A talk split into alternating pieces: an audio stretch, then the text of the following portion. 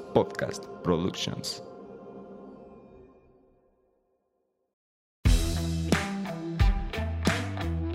Hola, ¿qué tal? Bienvenidos a un capítulo más de Vico Podcast, un espacio donde emprendedores y profesionistas de la construcción se juntan para compartir sus experiencias y conocimientos. Soy el arquitecto Octavio Bueno. Soy la arquitecta Eva Huerta. Bienvenidos. Antes de comenzar, no olvides seguirnos en nuestras redes sociales. Nos encuentras en Instagram como arroba bico-business-construction, en Facebook como Bico Business Construction y si nos escuchas en Spotify, no olvides seguirnos para estar al pendiente de nuevos episodios. Y de paso, regálanos tu calificación. Comenzamos. Bienvenidos a un capítulo más de Vico Podcast y hoy tenemos un súper invitado. Arquitecta, ¿cómo estás? Hola arquitecta, bien. Como siempre, en este lugar, en este espacio, siempre vienen muchas personalidades. Nos da gusto recibir al arquitecto Rogelio Vallejo Bores, para mí mejor conocido como Bores. El arquitecto egresado de la Universidad Vasco de Quiroga en el 2004 cuenta con una máster en arte y nuevas tecnologías y otro máster en arquitectura e innovación. Se ha desempeñado como director creativo encargado de la conceptualización teórica del despacho de Garduño Arquitectos. Ha sido cofundador de Roof Arquitectos y actualmente es fundador y director general de HW Studios. Y arquitectos. Arquitecto, ¿cómo estás? Muy bien, ¿y ustedes? Muchas gracias por la invitación. Estoy muy contento de, de estar aquí. Arqui, cuéntanos, ¿quién es el arquitecto Roger? Bueno, la pregunta es difícil y la respuesta es que, que, la más sincera que te podría decir ahorita es que no lo sé. Y, y, yo creo que cualquiera que se atreva a decir quién es uno mismo no ha entendido nada de lo que se trata este camino que le llamamos vida, ¿no? ¿Por qué crees que sea esto? ¿Por qué crees que no puedes definir el qué Eh, eres? yo me considero budista, ¿no? Y los budistas creen que el lenguaje es una limitación para encontrar la verdad, ¿no? No hay palabras suficientes ni co- como para definir ese pedazo de cable. Si ahorita nos pusiéramos a describir ese pedazo de cable, nos quedaríamos cortos de lo que es el cable real. Entonces, imagínate si nos cuesta trabajo tratar de comunicar con, con el lenguaje lo que es un pedazo de cable, imagínate llevado a esta experiencia de, de vida de un ser humano, ¿no? Entonces es muy complicado, por lo tanto, creo que la mejor respuesta sería decir no sé quién sea. Es la primera vez que nos pasa esto, ¿no? Sí, me, lamento. me, me acordé de mis clases de filosofía de la prepa. ¿Quién eres tú? No, pues yo soy, no, ese es tu nombre. Claro, claro. No, ¿Quién es? No, pues soy- no, ese es tu, o sea, hasta que, no, pues no sé qué soy. Sí, finalmente creo que mm, nunca sabemos. Aparte, yo creo personalmente que ni siquiera hay un yo del que se pueda hablar, ¿no? Porque yo les preguntaría, ¿ustedes son los mismos que hace una semana? No, que hace un día, tal vez tampoco. Entonces, incluso el bioma que nos rodea, ¿no? Eh, el ambiente, lo que comemos, lo que desayunamos, cambia al personaje que ya fue. Entonces, no podemos capturar a un yo. Digo, es medio filosófico y no voy a entrar tanto ahí, pero no podemos agarrarlo. Siempre hay un yo cambiante y por lo tanto es una ilusión este personaje que, que creemos tener dentro. Esto está súper interesante porque me imagino que este concepto que tienes de no, de no saber, pero si hay un trasfondo que lo respalda, lo reflejas en tu arquitectura. Hay tres cosas que influyen en, en nuestra arquitectura, en, en nuestra manera de hacer, de hacer arquitectura. Una es nuestros clientes, ¿no? Cuando llega el cliente a través de un de neuropsicología, Ajá. tratamos de averiguar quién es ese personaje que viene a vernos. Luego hay otra cosa que influye, un proyecto, que es el lugar. El lugar puede influir positivo o negativamente sobre el proyecto. Es decir, no es lo mismo construir o diseñar junto a la Torre Eiffel eh, eh, que construir en un barrio cualquiera, ¿no? O sea, no es lo mismo. Y la tercera cosa es nosotros mismos, son como las tres cosas que influyen en que emerja la pieza de arquitectura. Entonces, ¿cómo accedemos a nosotros mismos a través de una técnica de meditación que se llama vipassana? Y que significa ver las cosas como son. Y uno cierra los ojos y se pone a ver lo que ocurre en nuestra mente, lo que ocurre en nuestras emociones Y entonces entendemos que de la mezcla de estas tres cosas, una pieza empieza a aparecer. Es más o menos un poco nuestro proceso. Hablando de arquitectura, Sí. entonces voy a entenderlo. ¿Llevas la meditación a la arquitectura o la arquitectura a la meditación? Ah, bueno, buena pregunta. Eh, primero apareció y de manera eh, casi fortuita la arquitectura en mi vida. Yo iba pa médico. Mi papá es doctor. Mi papá tiene un hospital. Y toda la vida yo recuerdo que había querido ser eh, doctor. Y yo en ese entonces era muy, muy religioso y recuerdo que le pregunté a Dios eh, eh, si ese era el camino que yo debía tomar y entonces empezaron a aparecer muchas trabas, trabas normales, pero que en ese tiempo yo interpreté como señales y dije, ok, es probable que esto no sea para mí, este no sea mi camino. Te voy a pedir que me envíes tres señales claras y entonces las envió, o eso yo interpreté. Y le comenté a mi papá, oye, creo que, que no es la carrera la que debo de, de, de seguir. Me dijo, a ver, acompáñame a un parto. Cosa que no recomiendo. Me desmayé. Cero, So- cero sobre- estrellita. Sobre todo si, digo, si no es tu esposa y no tienes vínculos emocionales, Claro. pues lo que vas a ver es, ah, eh, no todo el mundo está preparado para ver salir nada de ahí, ¿no? Sobre todo una cabecita y un... cuer- No, bueno. Y bueno, me preguntó en ese entonces, a ver, eh, ¿qué quieres ser? Yo quería ser cirujano plástico porque hay un médico que, que admiro mucho que arreglaba labios leporinos. Mm. Entonces él ganaba muy bien y ese dinero que ganaba lo utilizaba para poder mejorar la vida de gente que no podía. Y entonces yo vi la historia de, de vida de este cuate y dije, "Ah, me, me interesa, qué bonito. Iba de, de cirujano plástico y me puso a hacer una raya sobre una hoja de papel sin recargar el codo y pues toda chueca, toda así con el pulso terrible. Entonces me dijo, pues mira, trae dice ese reto este, no te fue bien en la visita al, al parto este, considera que a lo mejor si no es lo que debes de estudiar. Y así de la manera más tonta dije, ah, bueno, pues arquitectura, tengo el recuerdo de haber visto una maqueta de la casa de mi abuelo y me sorprendía cómo entraba la luz por esa maqueta, por una ventanita en particular. Entonces yo de niño dije, ah, mira qué padre sería este hacer estas casitas miniatura. Y así dije, pues arquitectura con esa facilidad y estupidez que solemos tener a los 18, ¿no? 17 casi, ¿no? 17, Ok, y volviendo a la pregunta, sí, llega primero la arquitectura tuya. sí. ¿En qué proceso se incluye después de la arquitectura la meditación? Eh, eh, ya son temas bien amorosos, pero yo terminé con una chica que quería mucho.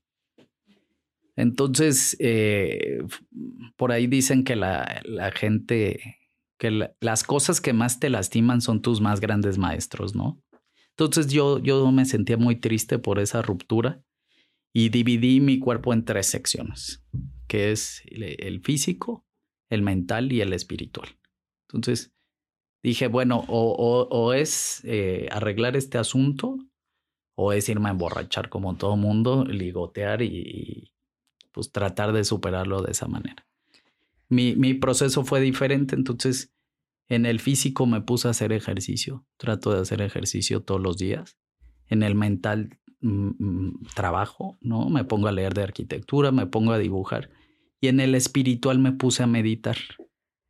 Este, busqué varias técnicas de meditación hasta que di con Vipassana.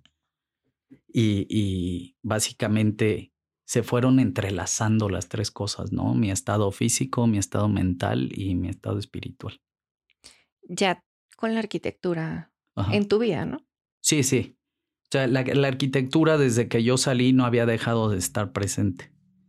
Entonces, cuando tengo este rompimiento, lo que ocurre es que mejoro o trato de profundizar en estos tres aspectos y la arquitectura es una consecuencia de nosotros mismos como creadores. Entonces, si tú estás bien físicamente, si tú estás bien mentalmente y espiritualmente, la arquitectura o cualquier cosa que hagas lo manifiesta. Se ve impregnado pues de esto. Bueno, hay- varias preguntas, pero yo creo que nos podemos saltar algunas porque ah, son ya un poquito... muy estructurados. Sí, muy estructurado. Pero bueno, te escucho y conocemos tu trabajo y hablas del, eh, de esta metodología que también conozco poco, no soy un experto, pero sí es mucho del desprendimiento. Entonces, creo que también en el tema de la arquitectura, en tu arquitectura, se, se nota mucho esa parte, ¿no? Como, como lo más básico eh, se refleja y, y, ese, y se nota ese desprendimiento de, de, lo que normalmente debe de llevar la arquitectura.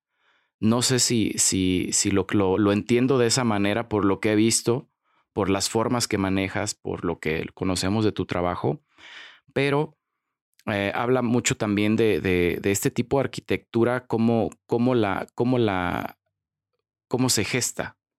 Hablabas antes de entrar al aire que son varias personas. ¿Cómo es esta, esta unión de todos para que puedan llevar como este resultado y que tengan ese sello de, de, de su marca o de su despacho, taller, estudio? Mm, la pregunta se divide como en dos partes, ¿no? Uh -huh. Primero, ¿cómo, ¿cómo es que se genera esta arquitectura tan sobria, tan uh -huh. elementalista, le llamo yo? Y, y, tiene que ver con desprender a la arquitectura de, del exceso mm, decorativo in, innecesario. Tenemos una sangre muy barroca en Morelia, ¿no? De, de, ya históricamente somos muy decorados en todo. Tratamos de llenar de el vacío con cosas todo el tiempo. Cuadros, sillas, rayitas. Barroco. Sí, somos muy barrocos. Entonces, eh, pero choca esta circunstancia con otra otra, con esta otra que es que somos un estado pobre.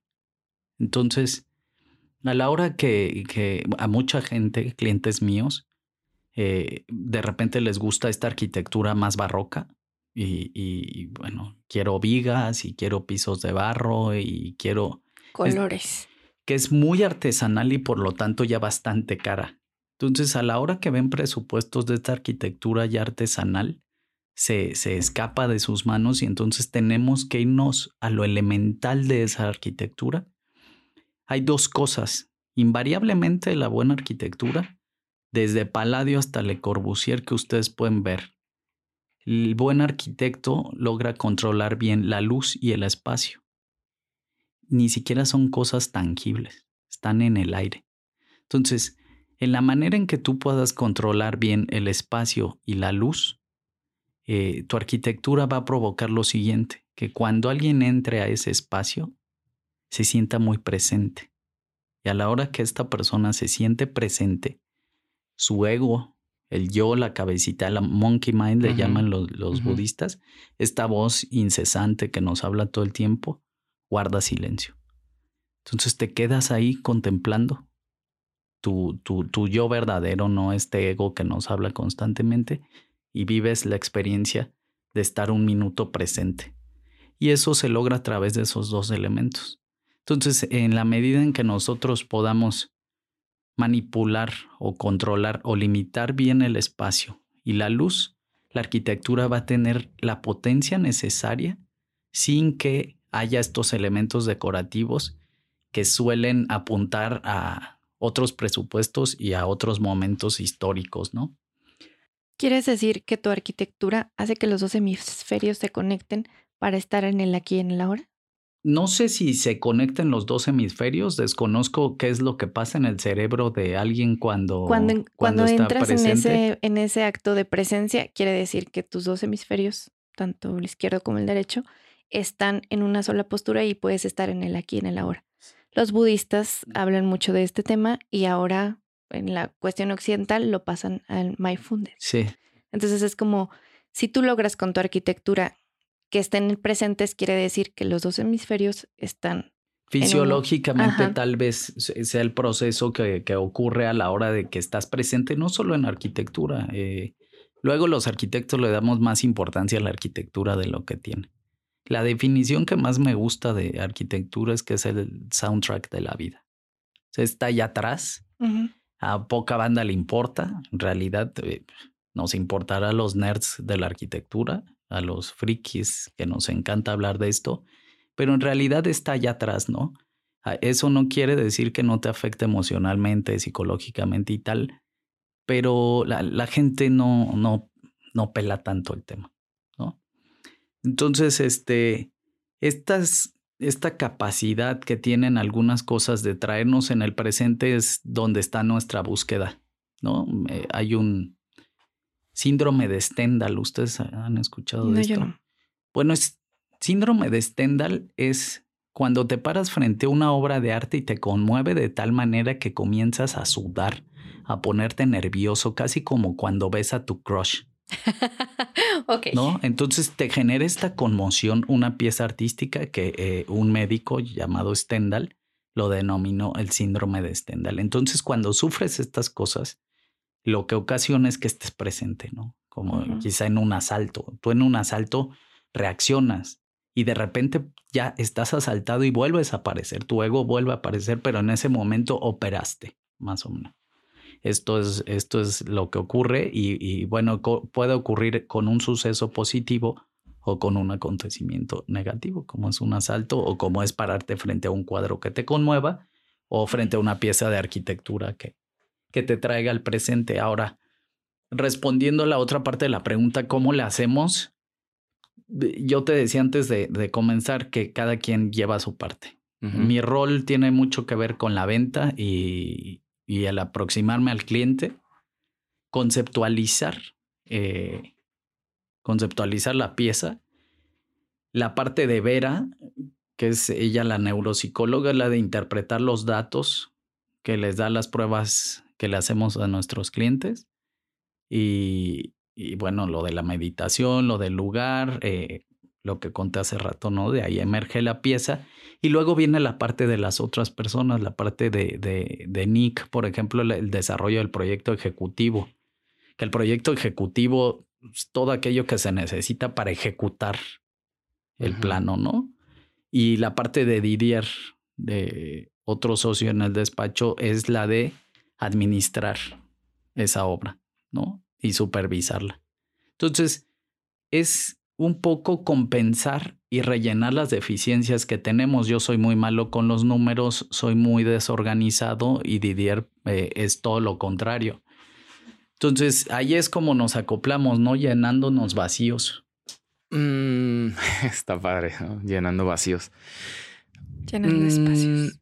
Es que son, son varias preguntas de lo que te escucho, por eso hago, hago mis, mis anotaciones, porque te escucho y, y yo te puedo decir de- desde mi punto de vista, se me haría muy complicado como dividir toda esa parte, ¿no? Sí. O sea, ni siquiera te puedo decir en qué parte soy bueno de ese proceso. ok. Como para decir, ok, yo soy del, hay una persona que se encarga de neuropsicología Ujú. de analizar al cliente, otro construye, otro esto, otro. Nosotros hacemos prácticamente todo y tenemos personas que siguen nuestras nuestras Indicaciones. indicaciones. Mm. ¿Y qué tan, qué tan fácil es, vuelvo a la parte, desprenderse de esta parte de, de a lo mejor, hablábamos antes también de entrar al, al, al, al aire y decíamos en la clásica que lo, lo comentamos en muchos capítulos, el arquitecto es muy ególatra. Sí. Entonces, ¿qué tan complicado puede ser desprender esta parte de, ok, yo nada más voy a hacer esto? Y a lo mejor aporto algo al diseño, o a lo mejor aporto algo al proceso, o a lo mejor aporto algo a la construcción, o simplemente es, yo hago mi parte, ahí les va la suya y nos vemos en el siguiente proyecto. Yo creo que eso es fácil en medida de que las cosas comiencen a resultar bien, ¿no? Eh, en la medida en que comienzas a tener ciertos éxitos y, y todos nos vemos como un equipo, tal vez sin jerarquías, aunque yo soy muy territorial. O sea, en la parte de diseño poco permito, ¿no? Poco permito margen de maniobra, aunque de repente, bueno, pues hay sugerencias que me parecen buenas y las, y las incluimos. Pero en la medida en que te das cuenta que como grupo funcionas, como sistema funcionas, entonces en esa medida todo el mundo comienza a, reconocer su parte en la arquitectura como un ente colectivo, como un acontecimiento colectivo, no como un... Y por eso nuestro nombre, inclusive, por eso no se llama Rogelio Vallejo Arquitectos. Porque ni siquiera es importante el Rogelio Vallejo. Y lo, lo decía eh, Emilio Tuñón, eh, que bueno, tiene un despacho muy importante en España. Él nos decía, algo está cambiando en los despachos de arquitectura, porque ya no se llaman como nuestra generación, que era Mancilla y Tuñón Arquitectos. Ya se habla de un despacho como un concepto, porque lo que importa es eso. No importa si eres Juan Pérez, Rodrigo Ruiz, que eso lo que hace es apuntalar un ego que no sé qué tan mm, beneficioso sea en términos comunicativos, inclusive, ¿no?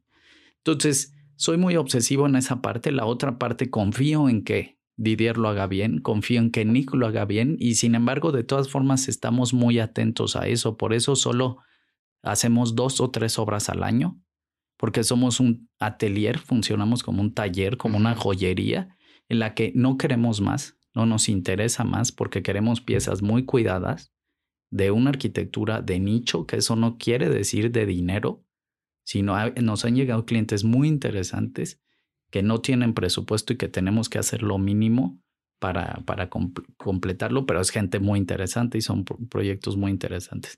Ahorita, esta parte de arquitectura de nicho, lo, lo, la cuestión, este tipo de arquitectura lo hemos visto en, reflejada en más arquitectos, ¿no? A lo mejor ahorita se nos ocurre este el ay se me fue su nombre el que Cota Paredes. Cota Paredes. Sí. La leo la mente. Cota Paredes que, también trae esta línea muy trae esta línea muy blanca, muy pura, eh, líneas muy marcadas, ortogonalidad, etcétera. Y hablas de arquitectura de nicho. Aquí cómo cómo esta arquitectura puede no convertirse, yo le, yo le, este, le ponía como, como esta parte que no sea como, te voy a copiar, voy a hacer una arquitectura blanca y pues es arquitectura blanca. Sí. Sí, un, un, este, un spin-off. Lo decíamos, un spin-off en, en, un curso que es de lo que ya existe, sacas una, una versión o mejorada, si se puede, o haces algo muy similar, nada más cambias dos, tres elementos, pero sigue conservando su esencia. Mm. ¿Cómo no puede ser esta arquitectura o cómo, cuál es el elemento que tiene que distinguir en este caso tu despacho de, por ejemplo, Cota Paredes, que sabemos que es arquitectura blanca y que es, no sea una arquitectura nicho que un arquitecto diga, pues ahora voy a hacer arquitectura nicho y lo voy a hacer blanca. Sí. Tiene poco que ver con los materiales, tiene eh, más que ver con el proceso y la profundidad conceptual da, igual si es blanca, negra, café, gris. Eh, en ese sentido, nosotros, la, nuestra es blanca porque el textuco es blanco, ¿no? Y, hay, un, hay una diseñadora japonesa que me gusta mucho que habla de que el blanco es el color más democrático de todos. Porque si tú agarras un pigmento y le sacas todas las, los, agarras una pintura y le sacas todos los pigmentos, te queda blanco. Y si tú agarras un haz de luz y juntas todos los, colores, te queda luz blanca. Es decir, son todos los colores y ninguno. El blanco es un concepto, ni siquiera podemos llegar a un color. Por ejemplo, de tarde, cuando el sol se está poniendo, el edificio jamás es blanco, el edificio es rojo, porque el sol lo tiñe de rojo. Entonces, esa es una de las cosas conceptuales por las cuales nosotros hacemos arquitectura blanca por lo económico del testuco, que no tiene que pintarse, y por la conceptualización del blanco, ¿no? Y la ausencia de cualquier elemento que esté de más, con tal de que se manifieste la luz y el espacio del que, del que hablaba anteriormente. Ahora, ¿cómo desvincularnos de esta arquitectura? Yo no le encontraría un propósito de desvincularse. La arquitectura es un continuum en el que todos los arquitectos desarrollamos en función de otros arquitectos, ¿no? Eh, yo vengo, provengo de la escuela de Oporto, tengo mucha cercanía con C. Carlos Nuno de Oliveira, Álvaro Sisa fue el primero, el que creó la escuela, la escuela de Oporto, y de ahí Eduardo Soto de Moura, Fran Silvestre, entonces son mis profesores. Y como son mis profesores, yo no puedo desligarme de ninguna manera de esto. Lo podrá hacer eh, Cota Paredes, mejor o peor, no lo sé. Este, aquí la pregunta sería: ¿el blanco es un capricho o una consecuencia? Si, si, si el blanco es una consecuencia de la mezcla de estas tres cosas, cliente, que ahí viene presupuesto, lugar que ahí viene bueno si estoy lleno de ruido, la torre que terminamos esta que es muy blanca, si yo estoy lleno de ruido y meto un punto de silencio en todo este discurso barroco de la ciudad, este, Venida Menos, que es la parte de, la Chapultepec eh, donde desarrollamos esta torre, a lo mejor hace sentido. Entonces, creo que se vale cuando tiene, eh, cuando el blanco es una consecuencia y no se vale cuando el blanco es un capricho estético ni siquiera, ¿no? Entonces, bueno, eh, no está ahí. Si alguien dijera voy a, voy a hacer arquitectura blanca como los de HW y Cota Paredes, es tan complicado llegar a una pieza que se sienta tan simple. Eh, incluso Álvaro Sisa decía que lo difícil es hacer cosas que luzcan tan fáciles de hacer, ¿no? Y, y una de las preguntas recurrentes es ¿dónde están los medidores de luz en tu torre? Bueno, pues logramos que en la parte gris debajo de todo esto blanco que se desarrolla arriba, ahí pudiéramos poner los medidores para que no se vieran en nuestra fachada. Lograrlo fue muy complicado, fue mucha burocracia, fue encontrar el sí. lugar correcto y entonces llegar a ese punto es muy complicado, no es solo decidir pintar de un color o de otro, ¿no? Entonces sería una consecuencia. Sí, Es una consecuencia Sí. respecto a tu arquitectura. A mí me llama mucho la atención cómo englobas, digamos, eh, la arquitectura, sí. cliente, arquitecto en un concepto. Mm. Que, como lo comentabas hace un rato, es luz, espacio. Sí. Y cómo se vive ese espacio posteriormente al encon- cuando ya se encontraron, se lleva un resultado, ya tenemos un resultado. Ese resultado, ¿cómo ha sido en la práctica o en la vivencia? o- ¿Has, tenido la oportunidad de ver, ese, de ver ese desarrollo? Afortunadamente me pasó algo que no suele pasarle a los arquitectos, que es vivir en un proyecto en el que tú imaginaste, pero te proyectas como, ah, bueno, esto puede funcionar así y así. Sí, claro. Ajá. En la torre esta que terminamos, el dueño este, y yo terminamos en muy buenos términos, que es raro en arquitectura, pues, pero acabamos de amigos eh, y a nosotros nos pasa seguido eso, ¿no? Que terminamos siendo amigos. Y me dijo el cliente, ¿sabes qué? ¿Por qué no, mm, por qué no rentas hasta arriba y te quedas a vivir hasta arriba?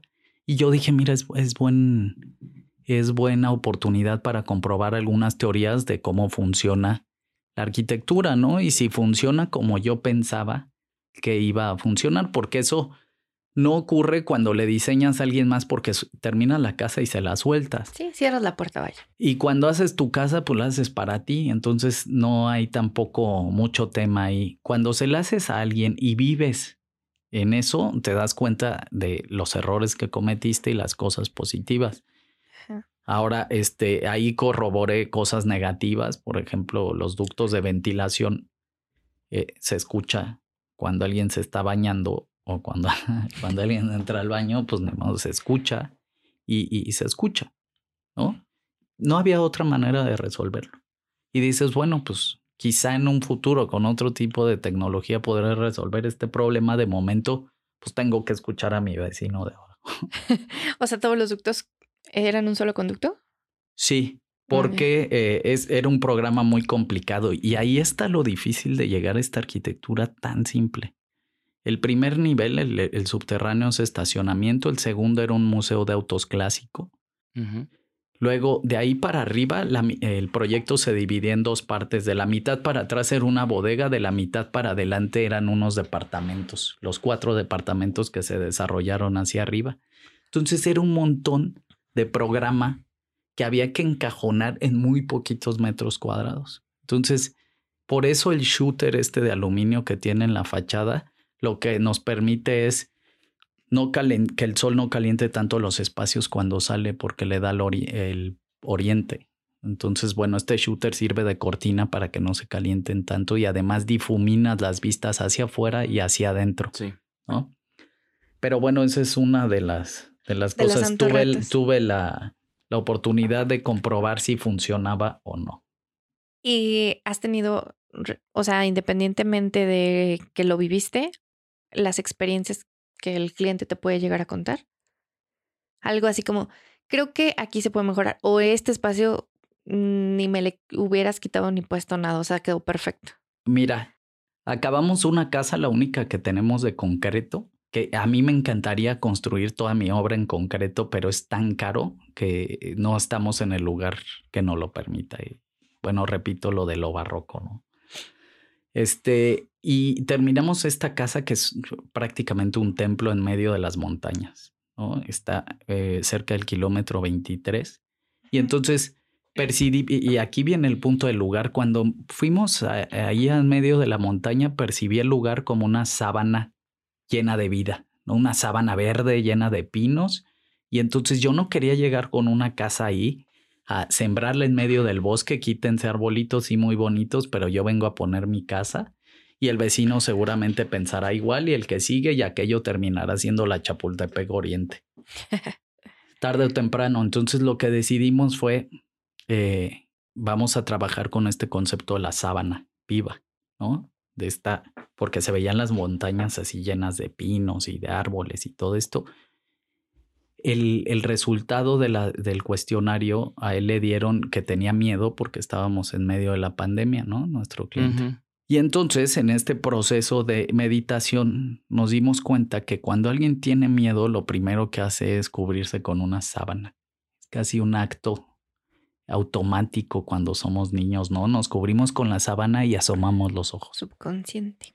Sí, es muy universal. Incluso una charla que di ahora en España, les contaba lo de cubrirse con la manta. Ellos le dicen cubrirse con una manta cuando tienes miedo y realmente ocurre a todos los niños. Te hablan de fantasmas y vas y te metes bajo tu cama como si eso sirviera de algo. Bueno, lo que hicimos fue crear una colina súper suavecita y debajo de esa colina se desarrolla la casa. Entonces las azoteas son verdes y entras por un camino que lo hice lo suficientemente angosto para que no pudieran entrar dos personas, pero lo suficientemente ancho para que entraras cómodamente una, con el propósito de que toda la entrada fuera un peregrinaje en soledad.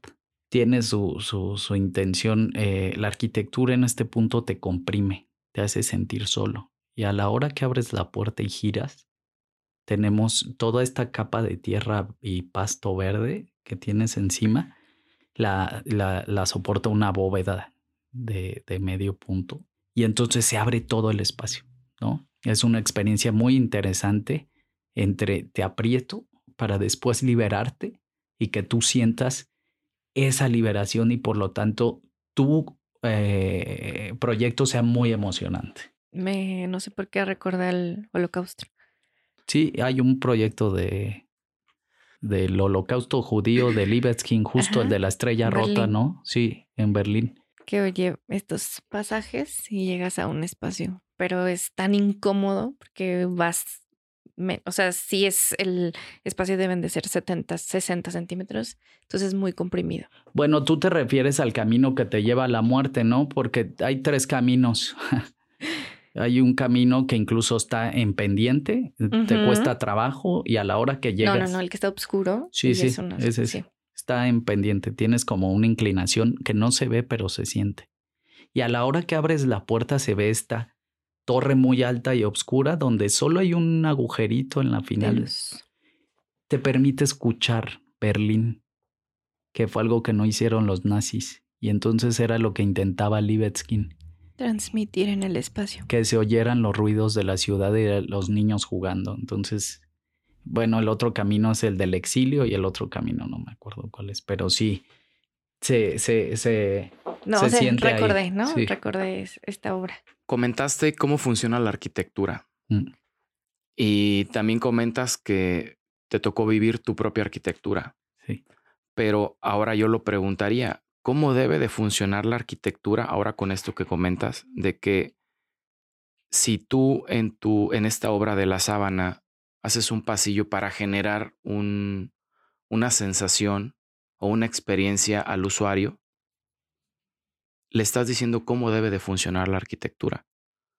Eh, ¿Cuál sería ahora sí que la explicación de preguntarte cómo funciona y decirle cómo debe de funcionar? Sí, pues mira, eh, en cierto sentido, a nuestra manera somos dictadores porque decimos aquí vas a comer, aquí vas a dormir y aquí vas a bañarte y tiene esta parte de yo te digo dónde.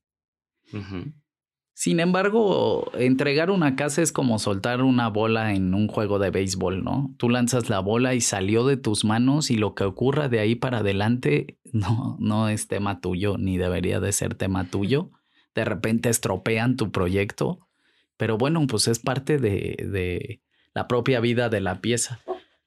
¿Cómo, ¿Cómo funciona la arquitectura? Pues sugerimos cómo debía funcionar, aunque no es una palabra definitiva. La palabra definitiva la tiene el cliente y puedes ver proyectos de Le Corbusier, por ejemplo, la Marsellesa, creo que, o la Marsella, no me acuerdo.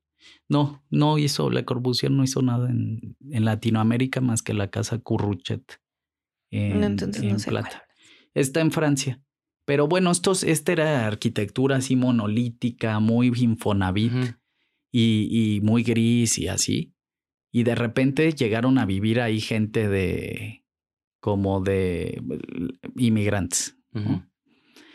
Y empezaron a colgar sus banderas, su ropa a secar. Se llenó de vida ese bloque de hormigón que estaba proponiéndole Corbusier, pero no era para nada lo que él pensaba a la hora de decir así debe de funcionar, pues no, la realidad es que la sociedad que va a habitar ese espacio es otra y te cambiamos tu arquitectura por completo y así fue. Entonces. Y en el, en el tema, por ejemplo, si vamos a entrar un poco en el tema de venta. Sí. Esa, esa fue una casa para un cliente. ¿Cómo le vendes el...? Se me hizo muy interesante. Esto quiero que te dé esta sensación donde no pueden caber dos, solo uno bueno, eso no se lo conté. Ah, lo tuvo que vivir. Sí, lo tuvo que vivir. No, ok, pero ¿cómo lo, digamos que tú presentas un proyecto a tu cliente, un anteproyecto, un proyecto, lo ve, dice, sí me gusta, o no hay esa etapa como para que cuando llegue y ya esté hecho ese pasillo digas, no manches, me encantó este trayecto para llegar de lo angosto a lo, al, espacio abierto. o sea, ya voy, la, pregunta va un poquito más al tema de de venta y cómo llevar al cliente, como dices, para que haga lo que, o sea, para que viva como tú quieres que viva. Digo, yo no, yo, sí, yo no quiero, yo no quiero que vivan como yo quiero que, que, que, vivan. Finalmente yo les hago una propuesta y bueno, ellos decidirán si. Pero dices, no se lo dije. Eso no se lo dije porque me parecía que podía abonar a que la casa le, le pareciera tétrica, sobre todo este acceso. Y entonces había cualidades que eran más contables que eso. Yo me esperé en este caso a que viviera esa experiencia, ¿no? Porque a lo mejor lo espantaba y eso generaba dudas y que dudas que de repente no son tan razonables, ¿no? Que, oye, me voy a sentir súper apretado. Pues no, la sensación es bonita. Porque además este pasillo largo y estrecho, en medio coincidió que había uno de los pinos más grandes de todo el, de todo el lugar. Y entonces no lo esperábamos. Y si hacíamos la casa para un lado, se nos hacía muy cara por las terracerías. Si la hacíamos para el otro, se nos pegaba mucho al camino. Entonces lo que hicimos fue quedarnos viendo el árbol. Hay una anécdota muy bonita de Ananda, que es el discípulo de Buda, que le dice, Ananda, eh, acabamos de pasar un río, regrésate por agua. Y entonces Ananda agarra agua, se la lleva y le dice, oye, pero esto está lleno de lodo, Ananda, tienes que esperar a que lo turbio del agua se asiente y veas con claridad el agua. Entonces Ananda se espera y ve con claridad y él se da cuenta que eso ocurre en nuestra mente, que de repente el no hacer nada es lo que debes de hacer, ¿no? Y esperar a que se asiente la cosa. Entonces me acuerdo que nos decía el ingeniero es que no pasamos por ninguno de los dos lados, pues porque este es de árbol en medio.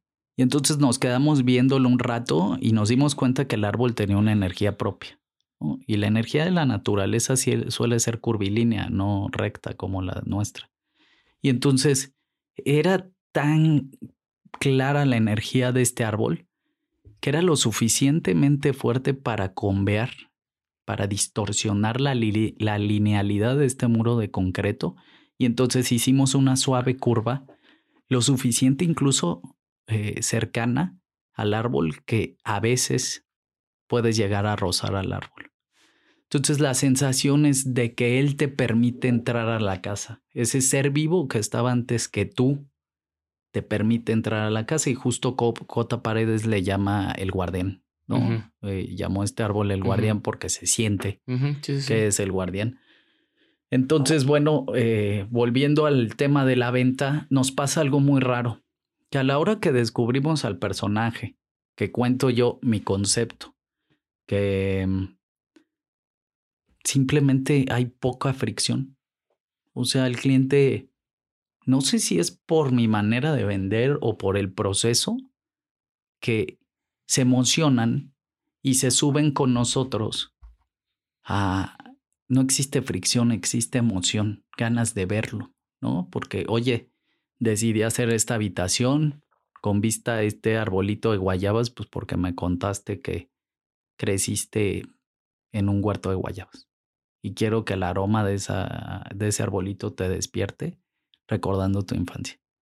¿Cómo decir que no a eso? Y entonces el cliente se suma en esa emoción que, que tenemos porque somos apasionados de este tema y a la hora que se sube, todos estamos con esta energía de acabar la casa. Entonces la venta ocurre muy fácil. Cuando vemos que es un cliente que no se deja, que tiene sus ideas muy establecidas, que inclusive su proceso eh, no lo quiere vivir como, como solemos hacerlo, sabemos que no somos el indicado, eh, los arquitectos indicados para llevar su proyecto. Eso es algo bien interesante que quería preguntarte, porque obviamente no, no, no todos los clientes como es, oye, vamos a poner un ejemplo local aquí en Morelia, ¿no? Imagínate que te piden hacer una casa en campo de golf de Altozano. Ya no te dejaron hacerla blanca. Ya no te dejaron hacerla ni blanca. O sea, ¿no? Sí, yo acá. simplemente dirías, ¿sabe qué? Aquí, aquí, no, no No, yo, yo creo que ahí estaría el reto. Por ejemplo, ¿creen que nuestra arquitectura es muy blanca, pero tenemos un proyecto, por ejemplo, en, en Santa Fe, una oficina de inversión, Best Capital and Partners, y ellos sacaban petróleo y sacaban oro. Tenían minas de petróleo y oro. Y entonces, pues eso nos clarificó qué es lo que había que hacer. El suelo es negro, ¿no? Porque pues el petróleo es negro. Y, y, en las oficinas, la cualidad más importante es la ventilación natural y la luz. Entonces teníamos que permitir que la luz llegara desde nuestra única fuente hasta el último rincón de este espacio. Entonces creamos un encaje de madera de tonos dorados, la madera, es decir, unos volúmenes que estaban formados por palos de madera simplemente. Y bueno, eh, esa arquitectura pues no debía ser blanca y no era blanca. Y así, en realidad, si Altozano pide ciertos acabados, pues buscaremos hacer lo mejor que podamos. O sea, no están cerrados, por ejemplo, a decir, no, tu cliente no vas con, con, con mi ideología, mi arquitectura que a mí me gusta proyectar. Es que no tiene que ver con el gusto, ¿eh? El gusto es lo menos importante en arquitectura y en arte. Por ejemplo, Juan Gris es un pintor cubista. Los cubistas, que a mí no me gusta nada, te dicen, mira Roger, agarra esta, este pedazo de goma, ¿no? Y lo que hace un cubista es que te enseña el frente del celular, los costados, la parte de atrás, y te lo pone en un plano bidimensional para que tú cuando veas el cuadro agarre agarres todas esas señales y en tu mente crees el objeto. Es decir, la pintura deja de ser algo decorativo y se convierte en un elemento que estimula tu proceso de imaginación y mental para ensamblar ese objeto. Te puede gustar o no eh, eh, la pintura cubista, es irrelevante. Lo que intentaron es emocionante y fue parte de, de la búsqueda de muchos pintores. Entonces, el gusto no tiene nada que ver. Lo que no aceptamos es un cliente que no quiera abordarse a estos procesos que nos parecen importantes porque de lo contrario todo es arbitrario, ¿no? Si un cliente no quiere responder al cuestionario, pues yo no tengo cómo conocer al cliente y por lo tanto no tengo alimento creativo de dónde enriquecer el proyecto. El lugar, por ejemplo, si fuera Altozano, a mí nunca me han pedido una casa de Altozano porque creo que el perfil de clientes es otro. ¿No? Como lleno de mármoles.